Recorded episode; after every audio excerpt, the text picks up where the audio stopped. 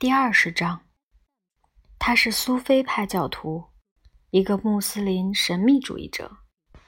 他寻求个人意志在真主意志面前的毁灭，即与上帝的结合。他与上帝的关系是私人关系，是充满了爱的关系。如果你向上帝走两步，他曾经对我说，上帝。就会向你跑来。他长相十分平常，容貌和衣着没有任何能让人回忆时猛然想起来的特别之处。我们第一次见面时，我没有看见他，这一点也不让我感到奇怪。甚至当我非常了解他之后，在我们一次又一次见面之后，我仍然很难认出他来。他名叫萨蒂什·库马尔，在泰米尔纳德，这个名字很平常，因此这个巧合并不十分引人注目。即便如此，我仍然很高兴看到他们俩有同样的名字。这位虔诚的面包师像影子一样平平常常，身体结实健康，而生物老师。是位共产主义者，虔诚的科学信徒。童年时不幸患上小儿麻痹症，现在踩在高跷上走路，那样子就像一座移动的大山。库马尔先生和库马尔先生教我生物学和伊斯兰教。库马尔先生和库马尔先生。引导我在进入多伦多大学以后，学了动物学和宗教学。库马尔先生和库马尔先生是我在印度的青年时期的先知。我们一起祷告，一起进行虔诚赞颂真主安拉的仪式，即背诵上帝的九十九个启示名。他是个哈菲兹。会背诵整部《古兰经》，还会用缓慢简单的语调吟唱经文。我的阿拉伯文一向不太好，但我却喜欢它的发音。从喉咙里突然发出的声音和拉长的流畅的元音，就在我的理解力的层面之下潺潺而过，像一条美丽的小溪。我长久地注视着这条小溪，它并不宽，里面只有一个人的声音，但却像宇宙一样深邃。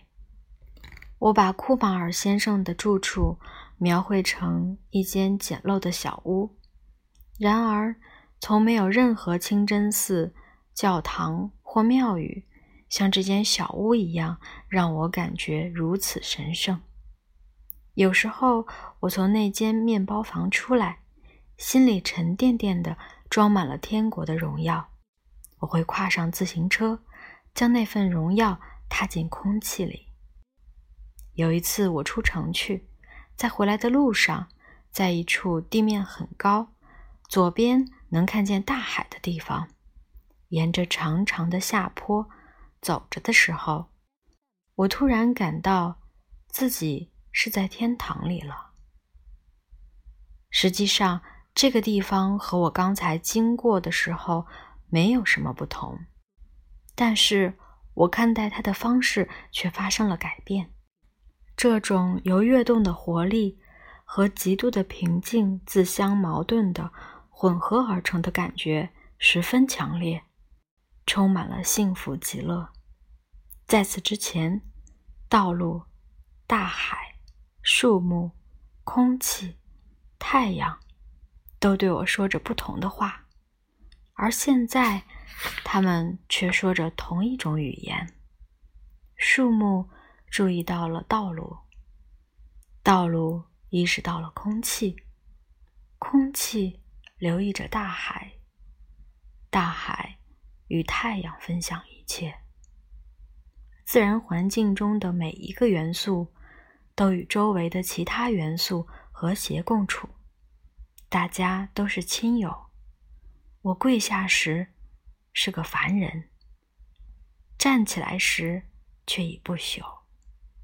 我感到自己就像一个小圆的中心，和一个大得多的大圆的中心重合。自我和安拉相遇了。还有一次，我感到上帝离我很近，那是在加拿大，在很久以后，我正在乡间看望朋友。那是个冬天，我独自一个人在他们家的大园子里散步，当时正往回走。前一天夜里下了一夜的雪，那天天气晴朗。阳光灿烂，大自然中的一切都盖上了一床白色的毯子。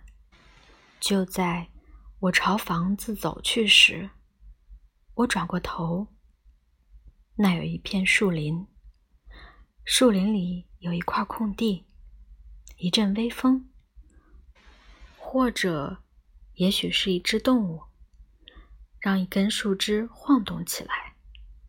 细细的雪从空中落下，在阳光下闪着光。在那片洒满了阳光的空地上，那片纷纷落下的金色的晨雾中，我看见了圣母玛利亚。为什么是她？我不知道。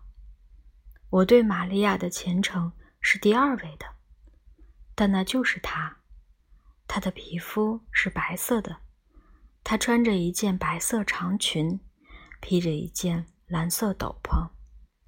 我记得那一道道的折剪和皱痕，给我留下了很深的印象。我说我看见了他，并不是真如此，尽管他的确有身躯，有肤色。我感到自己看见了他，那是幻象之外的幻象。我停住脚步，眯起眼睛。他看上去非常美丽，非常威严。他带着充满了爱的善意看着我。几秒钟后，他离开了我。我的心因为敬畏和快乐而狂跳起来。神的降临是最优美的报酬。